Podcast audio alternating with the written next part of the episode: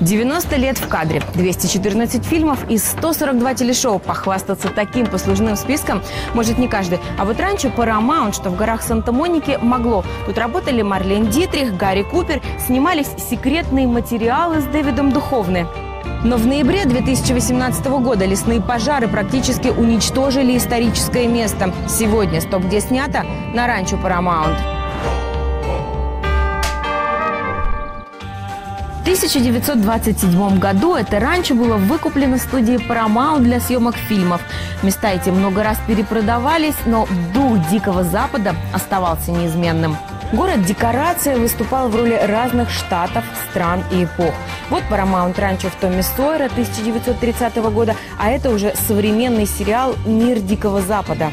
Кстати, церковь из сериала «Еще одно здание» – это, пожалуй, все, что осталось от ранчо после лесных пожаров, бушевавших прошлой осенью и уничтоживших за несколько минут вековую историю голливудского кино.